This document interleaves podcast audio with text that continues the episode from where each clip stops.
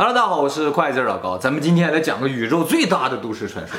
全宇宙最大。对对对，其实了解宇宙的人不多，包括科学家，这个现在对宇宙了解的非常非常少。是个传说。其实整个宇宙就是一都市传说，从什么时候开始有的？它有之前什么样？宇宙外边什么样？这种问题多了去了，到现在完全没有人知道啊！这宇宙究竟有多大？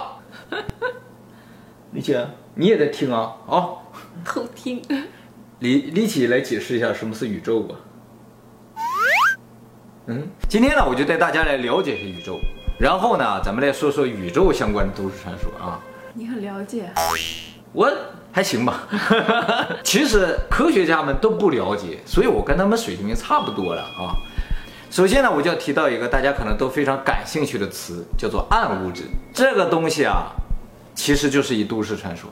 我们现在看到这个世界是由物质组成的嘛？这个宇宙也是由物质组成的。但是呢，这个宇宙呢，有百分之五是我们看到的这个物质，还有百分之九十五是什么？不知道。这百分之九十五呢，有一部分叫做暗物质。这个暗物质呢，是我们现在所能见到的这种普通物质的大概六倍左右，比我们看到的世界还要多。而且据说呢，这个东西啊，充斥着整个宇宙，所以你现在身边可能就有。那么这个东西呢，有一个特点，就是看不见摸不着。当然，对，空气也看不见摸不着，但是它和空气不一样。空气虽然也看不见摸不着，但是你比如说你滑动滑动手，你能感觉到风啊，呃，比如说一个气球，你一摁它，你不就能感觉到里边有气体吗？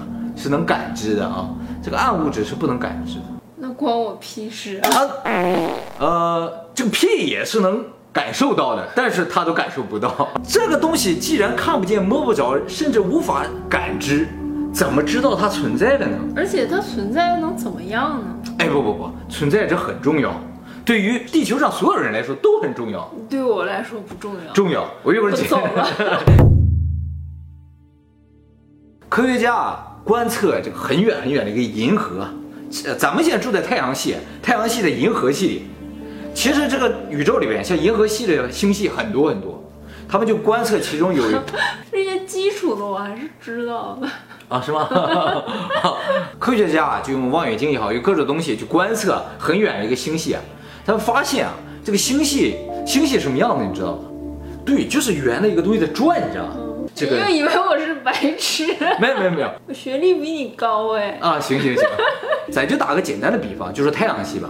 为什么地球绕着太阳转？考了很多证呢。哎呀，也行行行行，那我就说点你不了解的吧。它旋转的时候，按理来说，我们感觉一个东西要转的话，它就把周围的东西甩出去了。按理来说，地球应该甩出去。它之所以没甩出去，就是因为有引力把它拖住了。所以引力和这个离心力啊，它平衡了，就它就在这个位置上不动了啊。但是科学家后来发现啊，不是这样的。这个星系旋转的速度啊，比这个引力的这个力量要大。也就是说什么？它转太快了，按照质量的关系的这种引力是无法拽住它的。那么为什么这些星球没有离开这个太阳系，这个太阳飞远呢？就说明啊，有一种东西把它摁在这儿。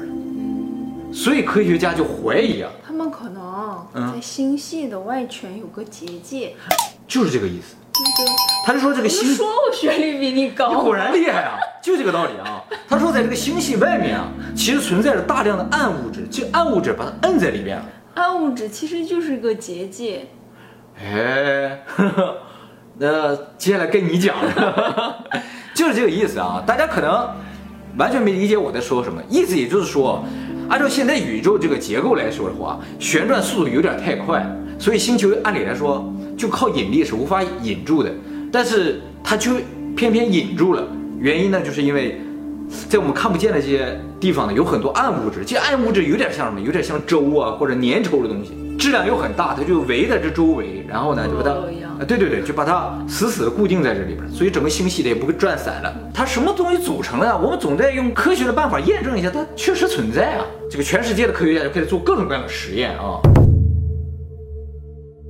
在日本有一个实验室，在地底下的，在那个实验室里边放了一个大水槽子，水槽里边啊有个罐子，这个罐子里面放着液态的铅。据科学家推测，如果有暗物质的话，暗物质和这个铅一碰撞，铅就会发光。所以呢，如果铅发光了，这个暗物质就肯定存在了。结果这个罐子在这放了五年，它都没发光。这科学家现在又有点动摇了，因为啊，暗物质啊要比我们能见到的物质还要多，到处都是。如果到处都是的话，你罐子不用放那儿，它就已经发光了。你就是现在的测量仪器还无法检测。对，或者是大家对于它的预判有问题，就是说方向错误。对，它是个什么东西？大家现在都是以现在存在的物质的形态去猜测。对，它有可能是变换的。对，它可能根本就和现在的物质一点关系都没有。这个恐龙灭绝的最有力的一个说法，就是说有一个小行星撞击了地球，然后造成地球上气候的巨变，然后恐龙无法适应，死了。其实我都不怎么相信以前有过恐龙。那个化石啊，我有看过那个化石。对啊，那肯定是有的啊，那样怎么能有化石？可是我没见过，我就不信。嗯，当然了，那个也都六千多万年前。对啊，它可能生出来就是化石啊，它根本就不是一种动物，它除了就长那么样的石头。对，它就是那种那种成分的石头，像骨骼一样。它就长成那样的石头。对。恐龙化石，经过了那么多年，不管外边的小行星啊，内部的小行星啊，它都按照自己的轨道在运行。为什么有一个小行星它就突然脱离了轨道，撞向了地球？出轨了。嗯，为什么被地球所吸引出轨了？嗯，这就很奇怪。有些人就说，可能是因为暗物质把它引过来，吸引过来的。啊，因为暗物质的质量很大，远远比地球质量大。这些行星从哪里来的呀？现在最主流的说法叫宇宙大爆炸，就当初啊有那么一个东西，砰一下炸了，就形成了现在这个宇宙。那那个东西从哪来？没人知道这东西从哪来，但是宇宙大爆炸能解释很多东西，能解释为什么现在观测到了宇宙都在膨胀。它不爆炸，它没有没有道理膨胀，所以推测当初有个东西爆炸，这个东西究竟有多大，是个什么东西，为什么爆炸，没人知道。你最近也有点膨胀，我会有膨胀吗？最近都让我收拾桌子了。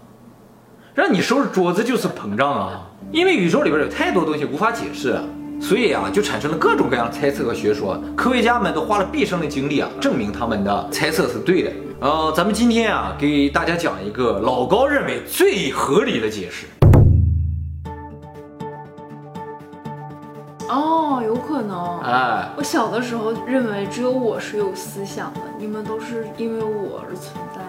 对对，就类似这种感觉。我们只是活在一个虚拟的世界里的这么一个程序代码，就有点像《黑客帝国》那种感觉啊。我现在就要给大家介绍一下关于这个世界是虚拟的一些非常有力的证据。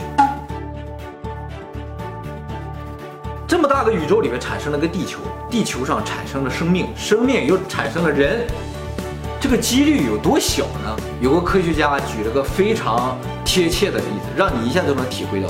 瑞士手表知道吧？里边零件很多的啊，多的话能有七八百个零件。你把这个瑞士手表零件全部拆散了，扔到一个很大的泳池里，然后这个泳池里的水啊就开始让它循环转，就靠这个水流的力量把它组装，把组装成一个手表，这个几率就小到这个程度。在我们正常的思维里，这就是不可能，但偏偏它就可能了，它就产生了。所以有些人就说了，这个世界的产生它不是偶然，它就是人为操作。不知道是谁。人脑细胞就是中间一个神经元，然后发散的这样。宇宙也是这样，中间一个地星球发散物质这种一模一样。为什么？这是巧合吗？还是当初制造这个世界的人就是按照神经网络的这个结构来制造的这个世界呢？这个世界所有东西的速度的上限就是光速，没有比光速更快的。为什么速度会有个上限？咱们这个世界其实就是计算机的一段程序，或者比如像个游戏一样。当里边有东西的运动速度超过光速了，这个计算机的负载就太大了。所以编码的人给这个光设定了一个最高速度，没有任何东西能超过它的速度。这样的话，计算机运作起来的话就不会受到影响。有一个呢，就是爱因斯坦的相对论里提到，就是说如果有东西以光速运行的话，它的时间啊就会变慢。我如果以光速在奔跑的话，我的时间就要比你慢。为什么会变慢？这个事情其实用我们刚才这个 VR 的世界也是可以解释的。就是我们现在在宇宙这个大电脑里边，很多东西都以光速在运作的时候，电脑的速度就会变慢。你运行个大程序，这个程序运转太快的话，电脑的速度就变慢了，就是这种感觉。量子力学现在用科学无法解释，成为一个专门的学问啊。他们还不会用呢。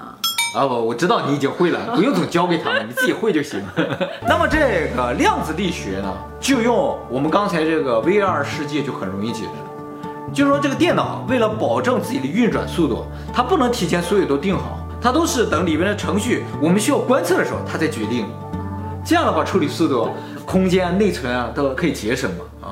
就像饭店的菜一样，那 你不催的话不上来，你催的话已经在锅里了。对对对，就这种感觉。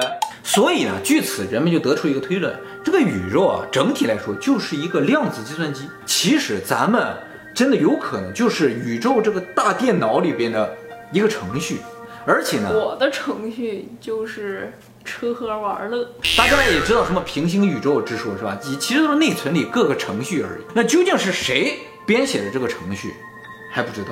但是如果单纯认为这个世界是虚拟，只是人们写了一个程序，那么宇宙外面是什么就真的不重要了。所以说到这儿啊，我就有点感伤了，因为啊，这个世界啊都是虚拟的，也就意味着你呀、我呀、力气呀、这个家呀，都是不存在的。你存折上的钱也是不存在的。哎，不对呀、那你存折上的钱好像确实是存在的。